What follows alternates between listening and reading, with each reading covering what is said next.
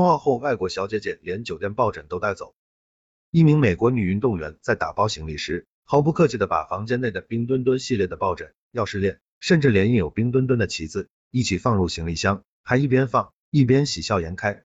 这名美国运动员的行为，真正的让人看了很是喜庆，谁也不会有不好的想法。相反，试图破坏北京冬奥会的美国总统拜登，看到这一幕后，要气得老脸发白，甚至一口气缓不过来。想想看，自己还想用外交抵制的方式破坏北京冬奥会。自己国家的运动员对中国、对北京冬奥会、对于北京冬奥会有关的产品、对中国生产的产品等如此喜欢，岂不是打脸吗？